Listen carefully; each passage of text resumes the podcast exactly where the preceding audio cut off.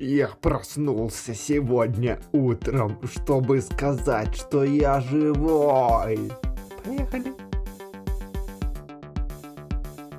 Всем привет! Это подкаст «Хорошие времена» с Борисом и Игорем и его ведущий Тимур. И Артем, здравствуйте. Э, вообще, ведущими этого подкаста должны быть Борис и Игорь, как вы, скорее всего, поняли по названию, или, возможно, вы это знаете, потому что слушали наши прошлые выпуски. Но сегодня перед записью Борис и Игорь поехали играть в боулинг. И, к сожалению, им запретили играть там с бортиками, и они до сих пор там пытаются выбить хоть одну кеглю.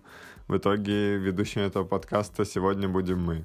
Это подкаст о хороших временах, в котором мы вспоминаем прошлые года от 2000 год, когда мы оба родились, мы с Артемом и Борис с Игорем, и до сегодняшних дней. Вспоминаем интересные события, как они на нас повлияли, что мы запомнили или что просто хочется обсудить сегодня.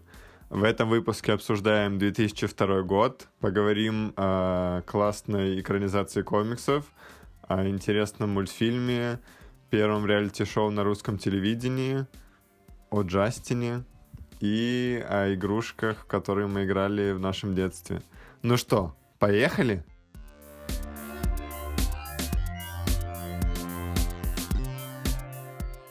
Я предлагаю начать с э, большой темы, в прошлом выпуске нам пришлось самое интересное оставить напоследок в виде Шрека. Но сейчас я не хочу ждать и хочу поговорить насчет Человека-паука. Давай начнем с него. Да, хорошо, давай. В 2002 году вышел э, фильм «Человек-паук» Сэма Рэйми. История моей жизни испугает тех, кто слаб духом. Если вам сказали, что это веселенькая повестушка, и что я самый обычный парень, не ведающий забот, вас обманули. Это экранизация комиксов о Человеке-пауке от издательства Marvel. Наверное, многие этот фильм помнят как Человек-паук с Тоби Магуайром или просто первый Человек-паук, самый каноничный Человек-паук. Человек-паук, Человек-паук, где же ты, наш лучший друг? Фильм начали создавать еще в 99 году, когда компания Sony купила права на комиксы о Человеке-пауке и героях, которые связаны, то есть это злодеи и просто все персонажи, которые появлялись в комиксах. И первый год подготовки очень долго продюсеры не могли найти режиссера. Сначала они предлагали это место Джеймсу Кэмерону, и вроде как его уже утвердили, у него был свой концепт фильма, но он предлагал фильм с таким более взрослым рейтингом, с с какими-то агрессивными, может быть, и жестокими сценами драк, но это продюсерам не нравилось, они хотели более нейтральный фильм, который подойдет для широкой аудитории, потому что все-таки был небольшой риск. Экранизация комиксов. Тогда еще не вышли первые Люди X, которые вышли в 2000 году,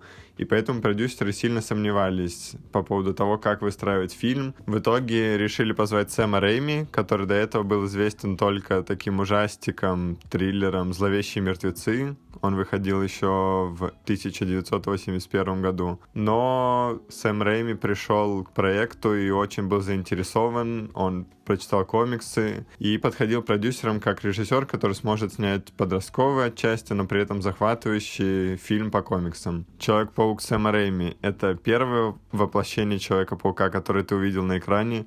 Или, может быть, ты до этого смотрел э, мультсериал Человеке-пауке, который выходил в 90-х, или еще что-то? Я думаю, что первым я как раз-таки увидел фильмы, а только уже потом в дальнейшем посмотрел старые мульти... мультфильмы и уже дальнейшие части переснятых э, Человеков-пауков. Мне кажется, я тоже Возможно, видел какие-то мультики о Человеке-пауке, которые выходили на Jetix тоже в начале нулевых, но как будто бы фильм э, с Тоби Магуайром как образ Человека-паука первый всплывает. По поводу главной роли тоже продюсеры долго сомневались, звали других актеров, предлагали даже Леонардо Ди Каприо, но как бы по слухам он сам отказался, непонятно почему, может быть он сомневался тоже в кинокомиксах и предложил своего хорошего друга Тоби, который сразу понравился и режиссеру, и продюсерам по пробам. И тем более Тоби очень напоминал всем именно Питера Паркера, именно это воплощение такого ботаника, над которым издеваются одноклассники, но на самом деле у него есть альтер супергероя. И мне кажется, это одна из вещей, за счет которых фильм так запомнился, и Тоби Магуайр так всем понравился, что он очень подходил на роль Питера Паркера, А я когда пересматривал фильм, решил для себя посчитать, э, сколько времени Тоби в костюме, сколько без, и по факту он всего одну четверть фильма, даже меньше, 20% фильма находится в костюме, а все остальное время первой части он как Питер действует, поэтому он как будто и остается в голове именно в этом образе. Ну, я даже не могу представить, на самом деле, Ди Каприо на роли Человека-паука.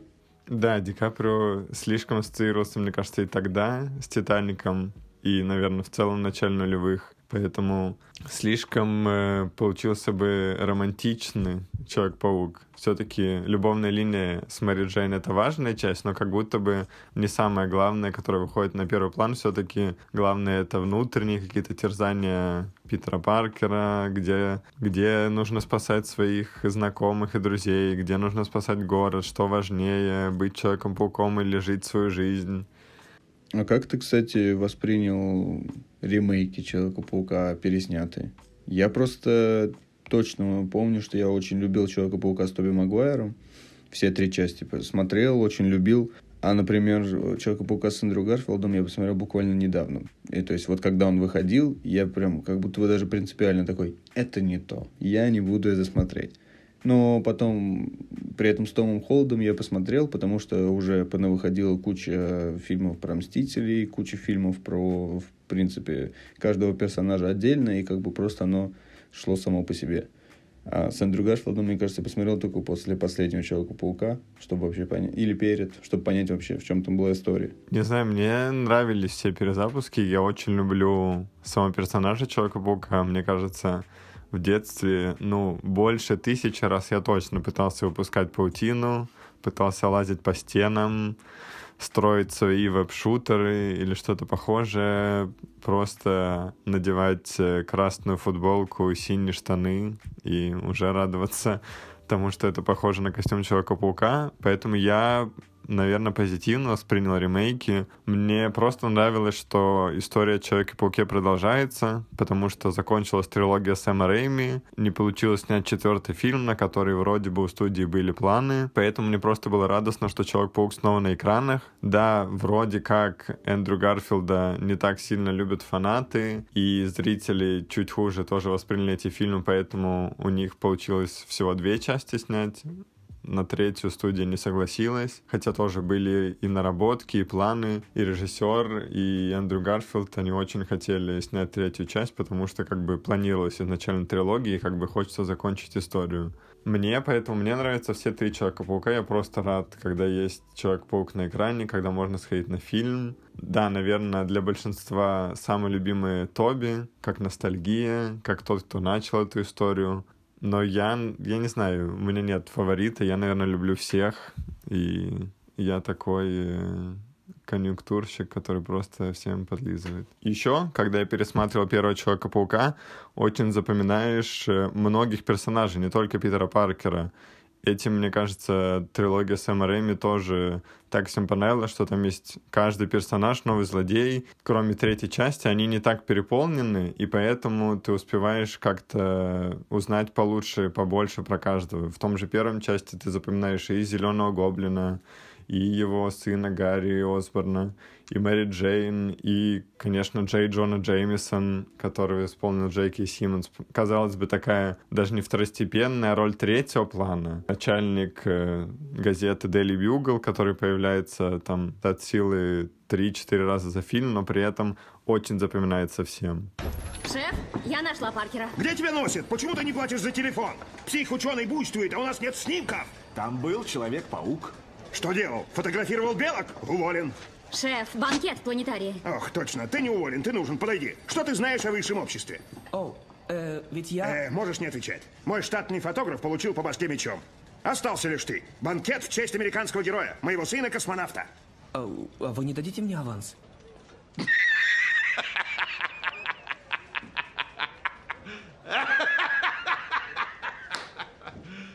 Ты серьезно?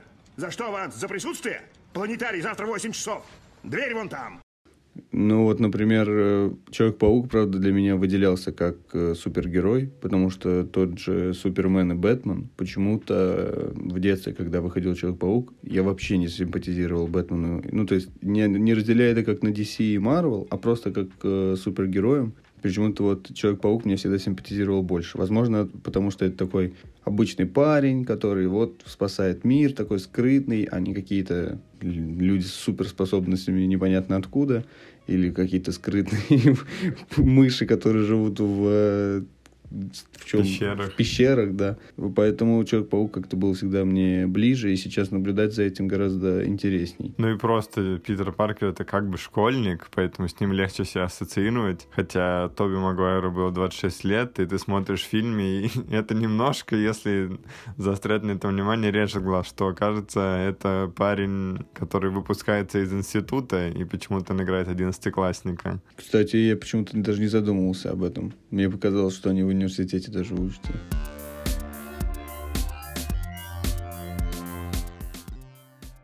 Но в детстве, наверное, мы Человека-паука посмотрели чуть позже, или, может быть, родители могли запрещать нам, но в детстве мы точно смотрели мультики. А в 2002 году, я помню, вышел «Ледниковый период».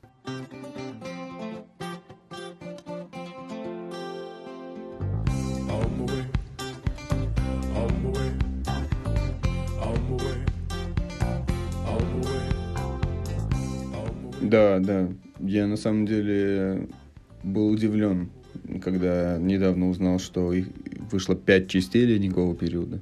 Я был уверен, что их части три максимум. Оказалось их пять, и мне даже стало интересно, что вообще было в четвертой и пятой, смотрел ли я их. Оказалось, что смотрел, просто мне это все слилось в одну большую историю. И «Ледниковый период» — это серия мультфильмов киностудии Blue Sky Studio. Это не так часто встречается какая-то мультипликационная студия, но они выпускали такие мультфильмы, как э, «Роботы», это примерно тоже вот то время, 2000-е. Э, Хортон в дальнейшем, Рио, мне кажется, один из самых популярных э, от этой студии вместе с ледниковым периодом.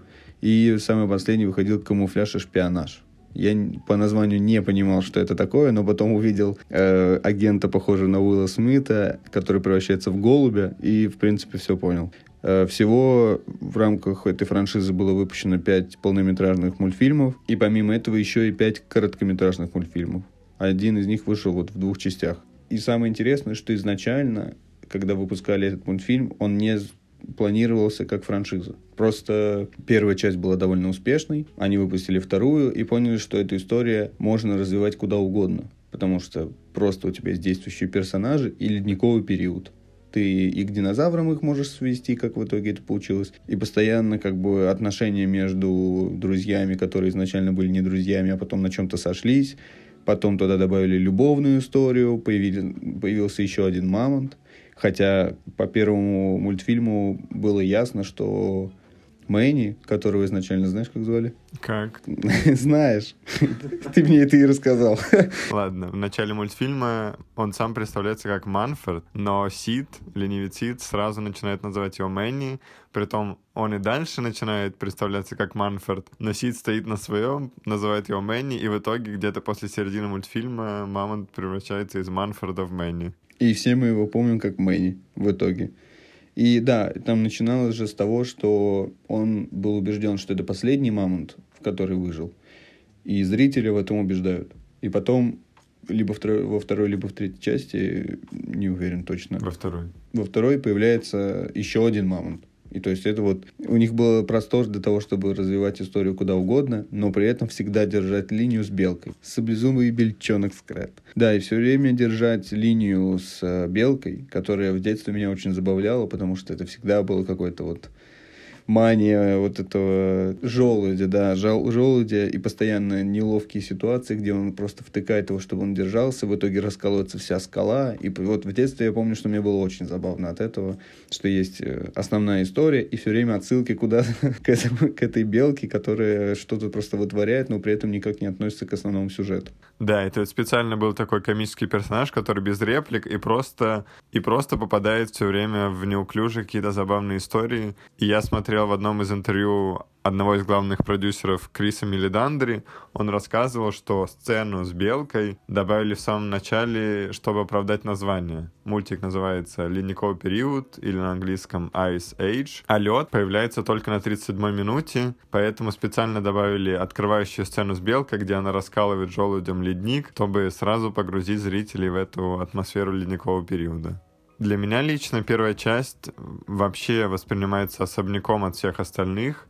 Там история как будто совсем по-другому строится на трех таких как будто изгоях отчасти. У каждого свой сюжет. Есть э, Манфорд слэш Мэнни, который, да, считает, что он один, единственный мамонт, там даже есть момент, где показывают в пещере рисунки, и нам говорят о том, что всю его семью убили люди. При этом у него нет сильно обиды на людей, он спокойно спасает ребенка и потом отдает его обратно в племя. Но вот эта его роль такого единственного, при этом как будто выше всех, потому что он на всех остальных животных смотрит свысока и думает как бы только о себе, такой эгоист, но при этом с доброй душой есть Сид, которого бросила вся семья, и потом эта линия тоже продолжается в других частях, что он как будто хочет все время быть в компании, хочет быть семьей, но его родственники по крови, скажем так, все время от него отказываются, все время бросают, поэтому он находит свою семью, новую компанию, и Диего тоже злой саблезубый тигр,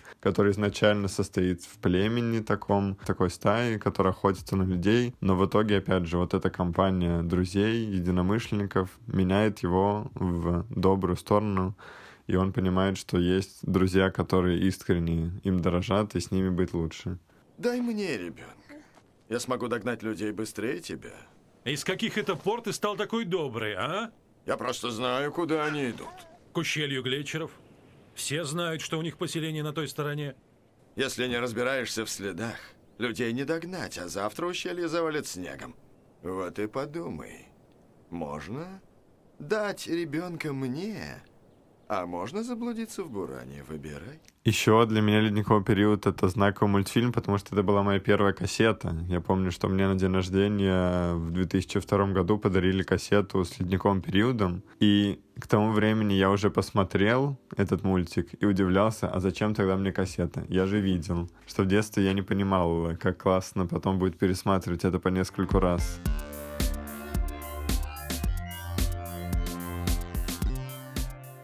Артем, можешь, пожалуйста, кинуть э, вон ту тетрадку на телевизор? Ага, спасибо. Круто. Ты попал на ТВ.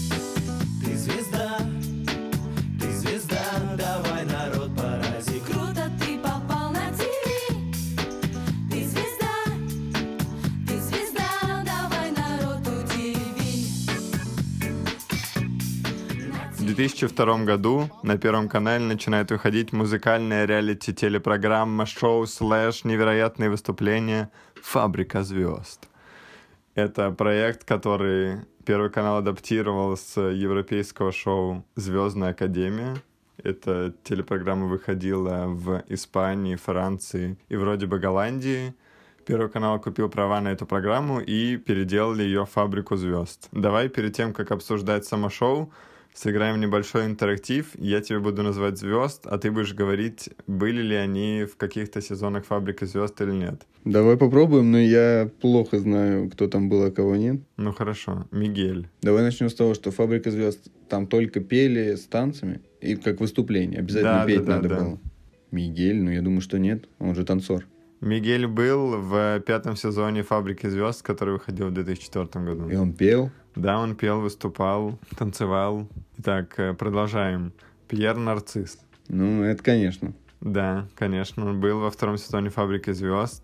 Дальше. Полина Гагарина. Ой, мне ка- Ну, я думаю, что Полина Гагарина через что-то другое становилась популярной. Вряд ли через А «Фабрику вот и звезд». нет. Полина Гагарина была победителем второй «Фабрики звезд». Итак, э, Елена Темникова.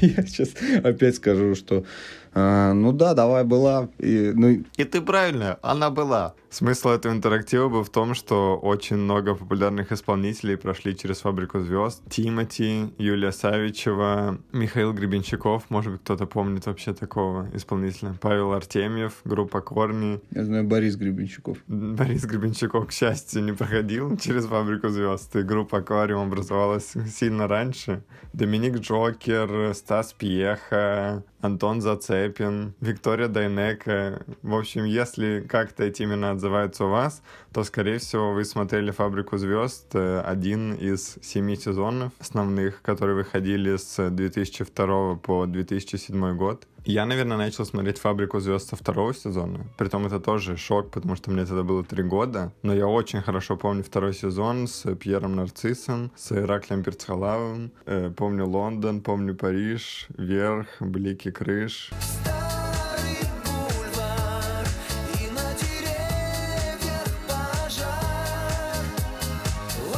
Нет, я плохо помню «Фабрику звезд», на самом деле. Я не уверен, что я ее смотрел... Ну, я предполагаю, что я ее смотрел, но я плохо помню. И там выступление Тимати, я помню, наверное, только из-за того, что я его потом смотрел еще, когда вспоминал что-то. Но вот как-то она меня стороной, мне кажется, обошла. Хотя это было очень большое шоу, и очень много людей, я знаю, что его смотрели тогда, и даже после. Да, вообще, начало нулевых — это такая эпоха реалити-шоу на телевидении. Это «Последний герой», «За стеклом» был еще такой реалити-шоу. И вот реалити-шоу «Фабрика звезд». Если кто не помнит, потому что герои не только выступали на отчетных концертах, которые транслировались по пятницам или субботам на Первом канале, но и всех участников привозили в отдельный дом, такой аналог ТикТок-хауса, скажем, чтобы все поняли. Или «Дома-2».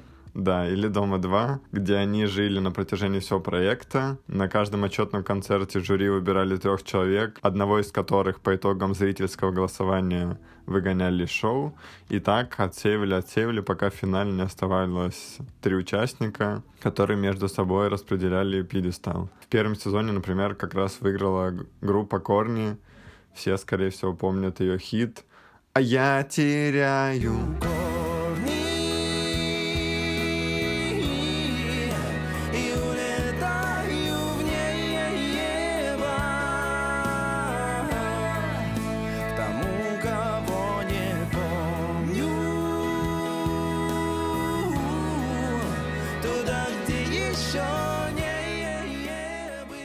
Еще можно вспомнить просто забавные песни, которые звучали в первом сезоне.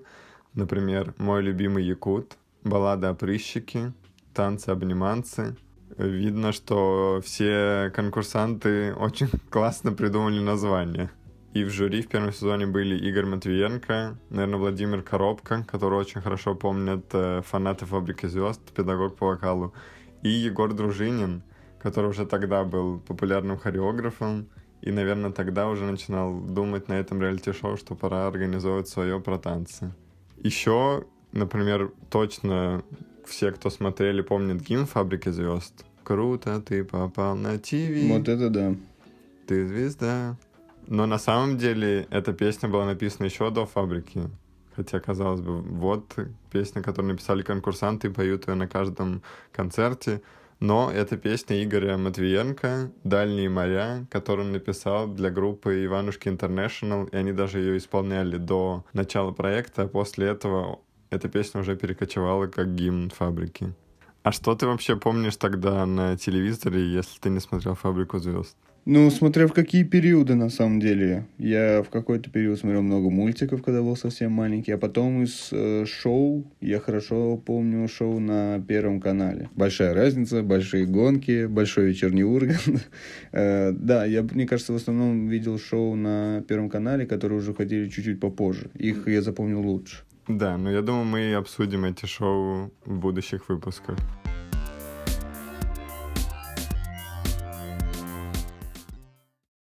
Но по факту «Фабрика звезд» была таким эстрадным ответом певцам и исполнителям популярным Запада. Например, Джастин Тимберлейк и там бойс-бенды, NSYNC, Backstreet Boys. Потому что, мне кажется, Джастин Тимберлейк в целом очень хорошо бы вписался в «Фабрику звезд», несмотря на то, что если сейчас пересматривать первые выпуски, это, конечно, очень сильный кринж. Ты испытываешь... Это очень странно выглядит, живой звук, все остальное. Ну, я думаю, что у него была своя, как фабрика звезд, потому что бойсбенды это тоже такой свой мир, свои выступления. А, и как раз-таки Джастин Тимберлейк в 2002 году начал свою сольную карьеру. До этого он, как ты уже говорил, был в NSYNC, в очень популярном бойсбенде на тот момент. У них были очень популярные песни, большие выступления, и в 2002 году он решил начать сольную карьеру. И она, в силу того, что его уже знали, взорвалась с первого альбома. В итоге все привело к тому, что он певец, актер, автор песен, композитор, продюсер, танцор. Ну, то есть человек просто все попробовал, везде все поэкспериментировал. У него даже есть четыре премии Эмми и девять премий Грэмми. Может быть, на самом деле он был в каком-то сезоне «Фабрики звезд», а мы просто забыли, потому что слишком много других популярных русских исполнителей. Да, возможно, Полина Гагарина просто выиграла финал у него. Да, да, да. А на втором месте был Джастин. После того, как он начал свою сольную карьеру, в NSYNC он выступал только один раз ради какого-то концерта, ну, объединения спустя там 10 лет. И NSYNC после ухода Джастина не существовали как бойсбенд. Ну, как без такого красавца продолжать. Да. И постепенно Джастин Тимберлейк начал набирать все больше и больше оборотов, хотя с первого альбома его карьера же взорвалась сразу же. А, по итогу он выпустил много известных песен до сих пор, которые приятно включать, даже на каких-то там тусовках, э, какой-нибудь Six Sexy Back. На первом альбоме Just Field, наверное, все очень хорошо помнят или знают точно хит Cry Me a River. So you took a chance, made of a plan. But you didn't think that they would come crashing down. No, you don't have to say what you did. I already know. I found out my There's just no chance for you and me. There'll never be. And don't it make you sad? Да, кстати, Крайми Рива написано после расставания с Бритни Спирс. Они встречались с Бритни Спирс по данным как бы с 97 по 2002 год. И как раз-таки они расстались, и он после расставания начал свою сольную карьеру и выпустил песню клип «Cry Me a River». И она стала вот мировым хитом. А в 2003 году он начал встречаться с Кэмерон Диас, кто не знал. И немного еще про Джастина. У него, на самом деле, очень интересная и необычная карьера, потому что в 2002 году он стал сольным, опять же, артистом. В 2004 году вокруг него разразился грандиозный скандал. Что же такое? Uh, ну, выступая вместе с Джанет Джексон на Супербоул, uh, он перед миллионами телезрителей, непонятно специально или случайно, но он говорит, конечно, что случайно, ну, оторвал часть топа, которая прикрывала ее грудь. И это как бы стало таким большим конфликтом и скандалом, потому что в песне, которую они тогда исполняли, была фраза «Я тебя раздену до конца этой песни» и непонятно, там, пошел ли он настолько в ажиотаж, или, ну, что произошло, но это был большой скандал, и после этого инцидента он решил сделать паузу, он начал работать э, в этой, во время этой паузы с Snoop Dogg и Нелли. То есть он из такого NSYNC и всего такого ушел немного... В R&B, рэп, да. Да. Хорошо, что я в детстве плохо знал английский, как сейчас и не понимал слова, потому что, конечно, это очень мерзкий поступок. Ну и в целом посыл песни не самый лучший, как будто такой, ну, сильно сексистский. Ну, это мы сейчас на это так смотрим. Да. Тогда, наверное, это воспринималось по-другому. И уже только в 2006 году он выпустил свой второй альбом, то есть, считай, спустя через 4 года. И он тоже стал очень популярным. Вот как раз-таки оттуда есть э, хиты «Sexy Back», «My Love».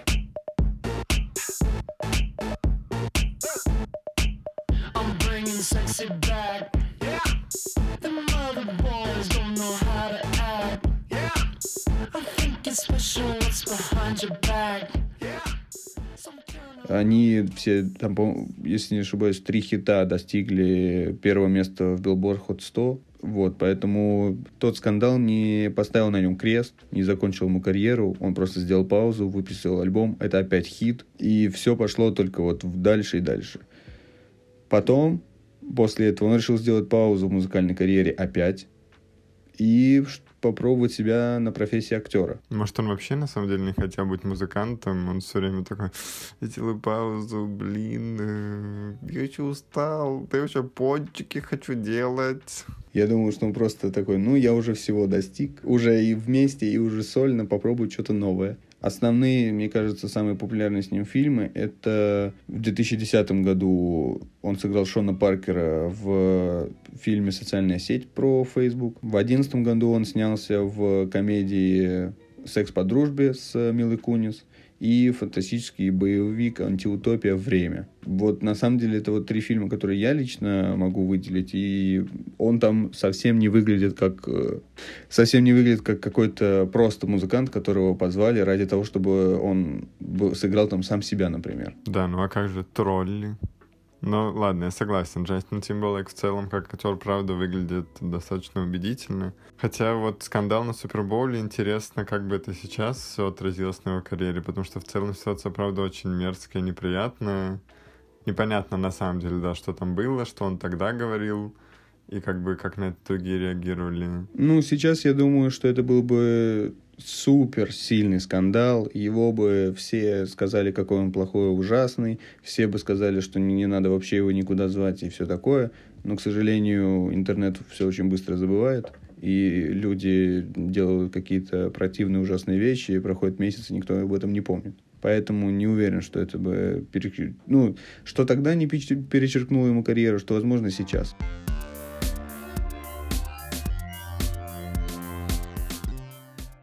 Ну, кстати, про музыку. Мне кажется, в детстве очень много я лично слушал музыки по радио, как это ни странно, потому что тогда не было плеера какого-то или телефона еще на который ты мог бы скачать по экпорту или по блютузу песни и потом слушать в наушниках. Ну, это, наверное, в моменты, когда ты ездишь в, в школу, ездишь со школы. Да, да, да, конечно, очень много в машине, но и у нас дома была магнитола, я не знаю, как это правильно назвать. Радио. Да, радио, радиомагнитофон, вот, на котором мы с братом слушали и радиопередачи, и у нас были кассеты, как раз у меня была кассета с «Фабрикой звезд», и я буду говорить про это до конца. Ты прям фанат, я так понял, да? Да.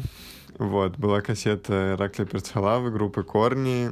Мы очень любили, да, слушать разные радиошоу. Например, как раз, когда мы ездили в машине, помню, что родители слушали тогда очень много таких звезд радиоэфира, Бачинского и Стиламина. Может быть, кто-то помнит их шоу на «Маяке», или на максимум. Они вели утренние передачи каждый будний день, где рассказывали о новостях. И еще у них была рубрика, посвященная кино, где они очень кратко пересказывали какой-то фильм или мультфильм, чтобы зрители позвонили им. И тот, кто угадает, они вручают билеты на какую-то премьеру, которая сейчас выходит в кинотеатрах. Я помню, что мы с братом тоже все время пытались угадать это, но я просто тогда в детстве совсем не знал фильмы и в каких-то очень редких случаях мог угадать угадать мультфильм, если они загадывали его.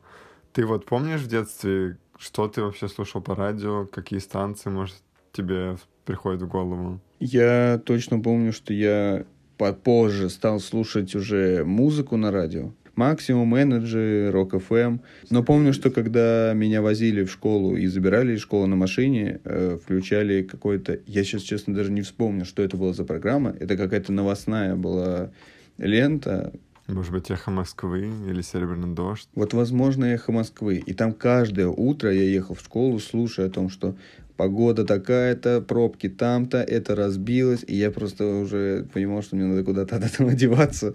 Я не искал вот все возможные способы, как отвлечься. Да, новости о пробках по радио для меня вообще всегда звучало как скороговорка, потому что всегда какие-то краткие обозначения, что такое-то шоссе, съезд там-то, такой-то километр МКАДа — для меня как будто просто вот так, берем рандомные слова и говорим, сколько баллов. Притом, как, как будто бы, ну, видимо, автолюбители, как их называют на радио, все понимали, и для них это была очень важная информация, но я как ребенок, так, погода примерно, понимаю о чем-то сейчас. Какой-то вообще непонятный бред с баллами, улицами, километрами. Как вообще у МКАДа может быть километр? Он круглый.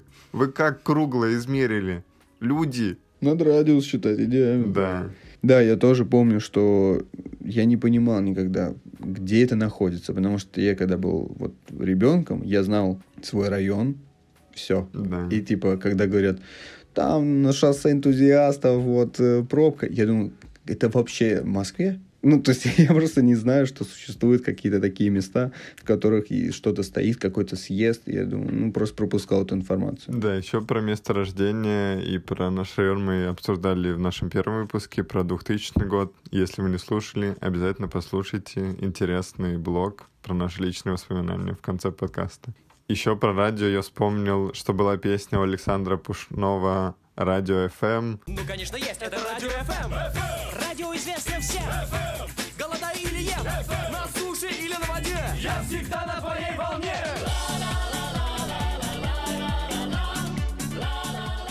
И когда я услышал, я очень просил родителей, поставьте мне радио FM, поставьте радио FM.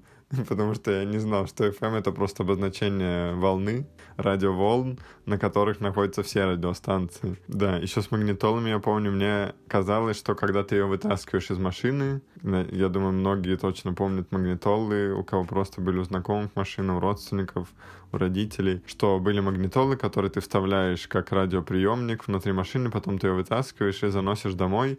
И я был уверен, что когда ты вытаскиваешь магнитолу, радио замирает, и когда ты вернешься завтрашним утром и вставишь, начнется с того же момента той же песни, на которой вы закончили, когда уходили. Поэтому я очень расстраивался, когда, например, мы приезжаем домой, играет моя любимая песня, но родители говорят, все, заходим. Я думаю, ну ничего страшного, я дослушаю завтра утром. А в итоге мы приходим, и завтра утром вообще другая песня. Не та, которую я хотел. Если вообще песня.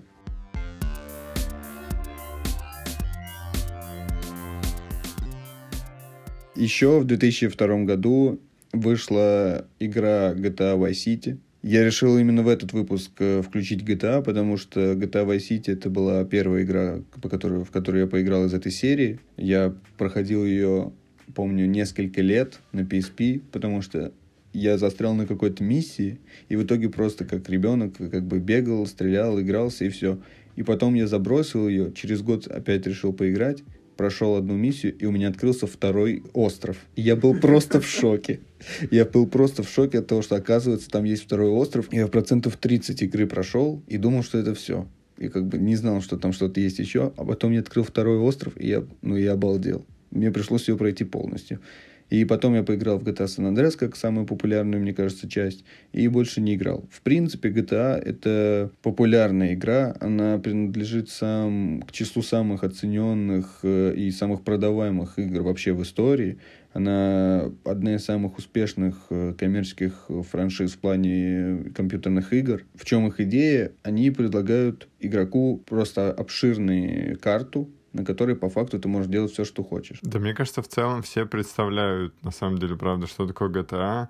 Я не знаю вообще никакой другой компьютерной игры, которую как будто бы знали абсолютно все. Даже те же самые спортивные симуляторы, ну все знают они, грубо говоря, только потому, что слышали про вид спорта. Например, что есть спортивный симулятор по футболу FIFA. Но я думаю, все представляют его себе ну, просто как, как бы футбол, только в компьютере. А GTA ну, я не знаю, даже родители как будто, которые как будто бы, ну и люди, которые родились там в 70-х, 60-х, 80-х, может быть, в начале, все равно знают и концепты в целом, скорее всего, кто-то, может быть, даже играл. Ну, а ты вот сам играл, например? Да, я помню, я играл у Артема как раз на PlayStation Portable, и у других друзей у меня не было GTA на компьютере, потому что я очень боялся. Я почему-то в детстве очень верил во все истории, что подросток поиграл в GTA и начал стрелять во всех.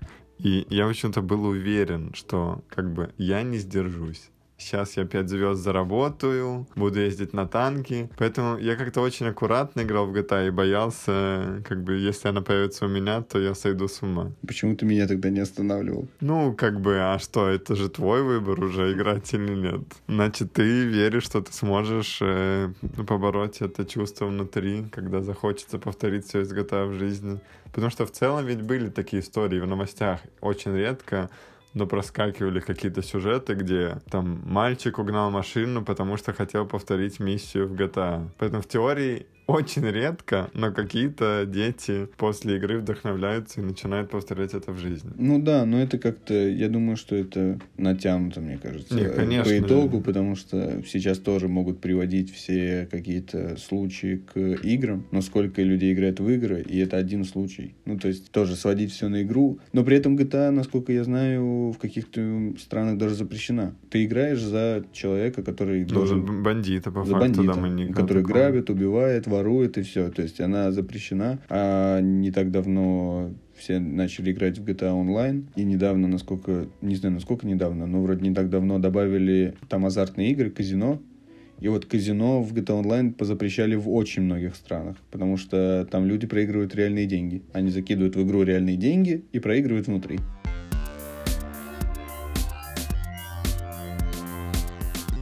Еще вернемся немного к мультикам. Я, например, нашел такой факт, что в 2002 году вышла последняя серия чешского мультфильма про кротика, или в оригинале.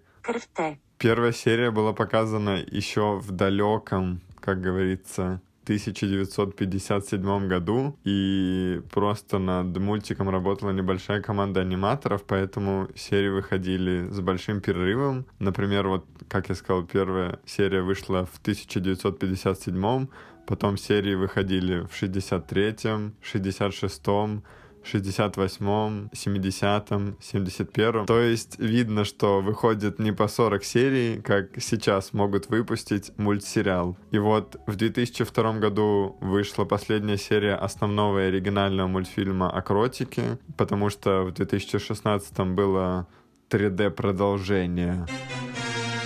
Да, который мы не любим, когда делают из 2D 3D. Ты помнишь вообще в целом Кротика, этого персонажа, какие-то серии с ним? Ну, серии прям конкретно я не очень хорошо помню. Может быть, ты отлично. помнишь первую серию, как Крот штанишки нашел? Нет, я вот по сериям э, плохо помню. Возможно, если ты там начнешь какие-то рассказывать, я вспомню. Но я точно помню образ его, точно помню, как там все это нарисовано и выглядит. Я точно помню, что я смотрел какой-то... Ну, то есть несколько серий в детстве я точно видел. Просто я даже не знаю, где они могли транслироваться, чтобы я этот видел, как помимо каких-то там кассет и чего-то такого. Да-да-да, в России они сначала выходили в телепередаче «Спокойной ночи, малыши» в 90-х и в нулевых, возможно, там ты их мог видеть. И потом тоже как раз в нулевых э, Кротика начали выпускать на кассетах и DVD. Вообще, конечно, такие забавные названия и такие простые в целом у всех серий, там «Крот и утята», «Крот и друзья», «Крот и робот», «Крот и зонтик», «Крот художник», «Крот и леденец», «Крот и зеленая звезда». Мне кажется, настолько сами названия уже звучат по-доброму, по-мультяшному, что как будто мультик, ну, не может не понравиться. И просто один забавный факт для тех, кто слушает наш подкаст только, чтобы становиться умнее и образованней. Все звуки, которые издает кротик, а он не говорит, он только издает какие-то звуки. Это чаще всего смех, удивление, плач, еще что-то. Э, Главный аниматор и художник э, Сденек Миллер записывал со своих детей.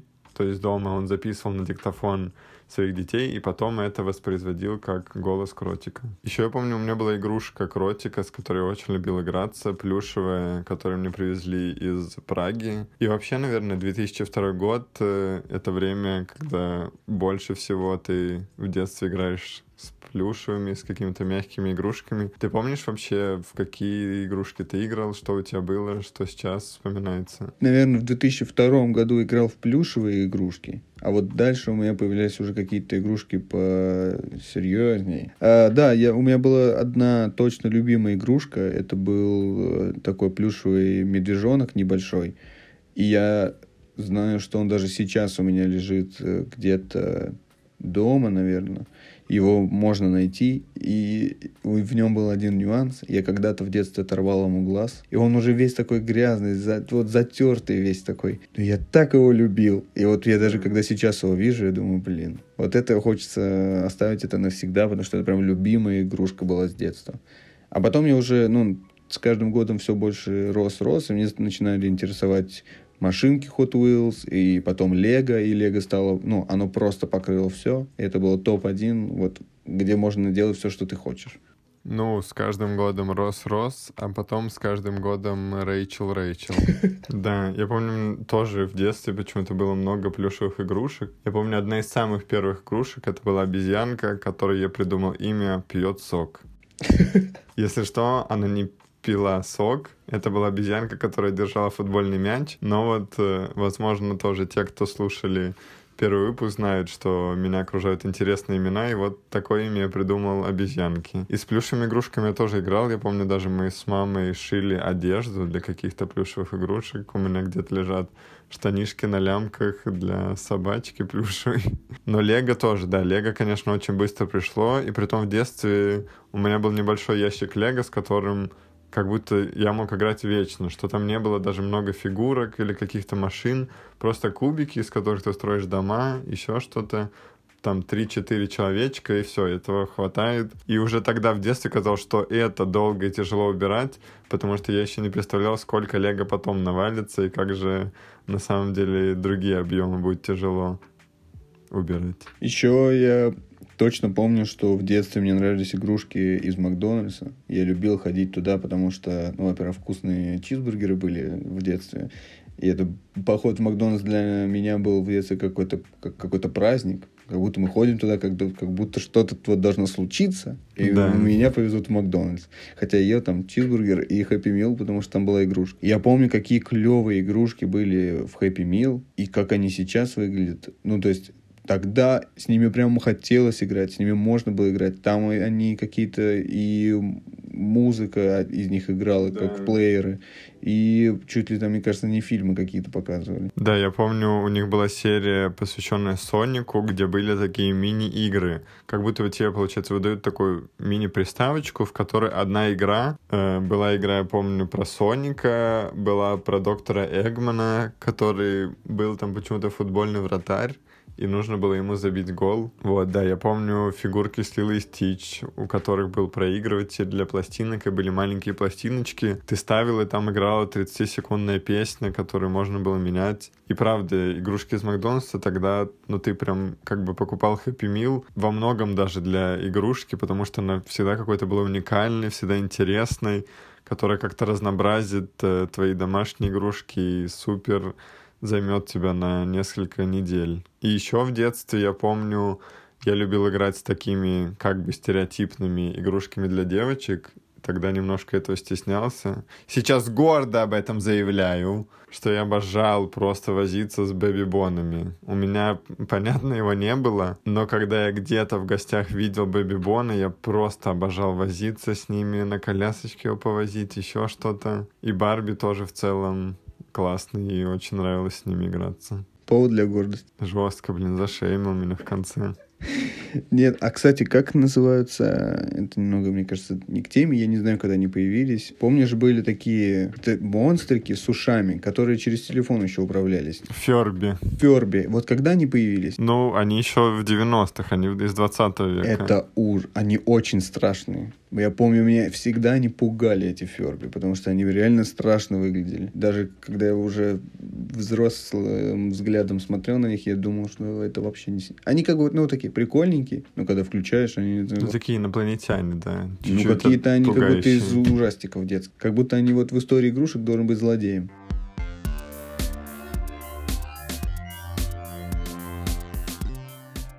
Каким-то таким для нас получился 2002 год. Таким мы его вспомнили или таким видим его сейчас. Спасибо, что послушали.